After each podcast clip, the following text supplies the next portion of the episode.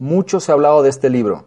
Muchos conceptos alrededor del mismo han sido desarrollados. Para muchos, el libro más importante de desarrollo personal que existe en el mundo. Y esto es porque en sus páginas se explica el trabajo de investigación de más de 20 años, donde se detalla cuáles han sido los secretos de las personas más ricas y poderosas del mundo de aquella época, principios que hoy en día siguen siendo vigentes. El libro esta semana es Piense y hágase rico. Y en este análisis tú vas a descubrir exactamente cuáles son esos secretos y de qué manera podrás incorporarlos a tu vida para alcanzar cualquier cosa que desees. Así que no te despegues y escucha lo que traigo a continuación. Hola, ¿qué tal? ¿Cómo estás? Soy Salvador Mingo y te doy la bienvenida a este espacio que le hemos denominado el baúl del conocimiento. ¿De qué se trata? nos enfocamos en hacer los análisis de los mejores libros en relaciones a negocios, desarrollo personal, inteligencia emocional, entre muchos otros temas. La intención que es que tú tengas eh, la información mucho más depurada, sobre todo que tengas un resumen del libro, que tengas el audio a tu disposición o el video si es que lo prefieres ver en video y simplemente hacemos un análisis exhaustivo de cada uno de los libros que en lo personal considero más importantes.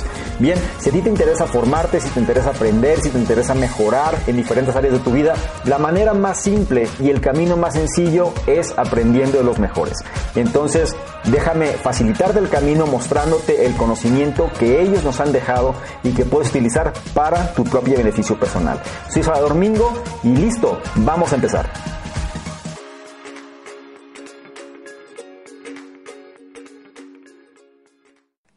Quiero empezar este análisis con una frase del poeta William Ernest Henley, que dice, soy el amo de mi destino, soy el capitán de mi alma. Se nos debió haber enseñado desde niños que somos nosotros los dueños de nuestro destino, ya que tenemos el poder de controlar nuestros pensamientos, se nos debió haber dicho que el universo en el que flota esta pequeña Tierra, en la que nos movemos y existimos, es en sí una forma de energía y está lleno de una forma de poder universal que se adapta a la naturaleza de los pensamientos que tenemos en la mente, que de manera natural tiene influencia sobre nosotros para lograr la transmutación de nuestros pensamientos en su equivalente físico. Todo esto lo vamos a ver a detalle y vamos a entender ¿A qué se refiere esta cuestión de la transmutación, influencia, adaptabilidad, pensamientos? Esto dista mucho de lo que para otras personas se conocía como el secreto, ¿no? Durante la última década, la película El secreto, sus libros y demás, pues claro, causó mucho ruido, ¿no? Y además las personas les interesó mucho la idea de saber cómo con los pensamientos se podían conseguir las cosas. Claro, porque lo hacían ver como si fuese algo mágico, ¿no? Este libro data más, em, sus términos son de casi 100 años, es decir, este libro tiene aproximadamente desde que se empezó a hacer, cerca de 100 años. Los principios que vamos a ver aquí se han utilizado una y otra vez para desarrollar muchos otros libros, entre ellos sí, El Secreto y otros más, ¿no? La diferencia radica en que aquí no se trata de algo mágico. Te vas a dar cuenta que los temas que se ven y sobre todo la forma en la que se estructuran tienen mucha lógica. Y sí, una parte va relacionada hacia los pensamientos, la forma en la que vemos las cosas, pero otra parte va enfocada hacia cómo entrar en acción hacia esas cosas que deseamos y queremos.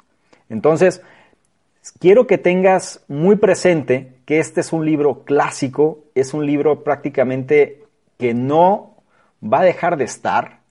Son de estos libros que llevan muchos años y siguen estando vigentes porque sus principios no cambian y la manera en la que las cosas se hacen, la verdad es que no cambian. Y si logras implementar esto a tu vida, te aseguro que los resultados van a llegar. Es importante que te diga que los principios que vamos a ver en este libro, em, de hecho su nombre, como puedes ver, es piense y hágase rico, ¿no? Y el libro va muy enfocado hacia la parte de una meta financiera, una meta de dinero. Por eso es que la mayoría de los ejemplos, o sobre todo la forma en la que se ha estructurado, se relaciona hacia una meta financiera, es decir, una cantidad de dinero que tú quieres y deseas obtener.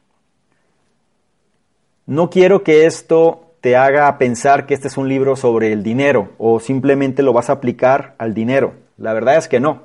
Lo puedes aplicar a cualquier cosa que desees. Para hacerlo más sencillo, se va a enfocar en el dinero y los ejemplos que vamos a mostrar aquí y sobre todo la temática del libro va hacia una necesidad, por lo menos en los tiempos actuales o por lo menos en los tiempos de los últimos 100 años, que ha sido una necesidad primordial, que es el hecho de tener dinero. ¿Ok? El mundo funciona con el dinero, nos guste o no, y entre más exista del mismo, o entre más podamos disponer del mismo, mejor será para quien logre tenerlo. Es importante entender los principios fundamentales porque una vez que lo tienes también tienes que saber qué hacer con él. Pero no me voy a adelantar, así que vamos a empezar este análisis con la pieza angular de todo. Y dice, todo empieza con un deseo ardiente. Un deseo ardiente de ser y hacer es el punto de partida que debe tener un soñador. Los sueños no nacen de la indiferencia, no nacen de la pereza ni de la falta de ambición. El primer paso hacia la riqueza es el deseo ardiente de triunfar. Se debe desear eso más que cualquier otra cosa y quemar todas tus naves tras de sí. Es decir, ¿Te está gustando este episodio? Hazte fan desde el botón apoyar del podcast de Nivos. Elige tu aportación y podrás escuchar este y el resto de sus episodios extra. Además, ayudarás a su productor a seguir creando contenido con la misma pasión y dedicación.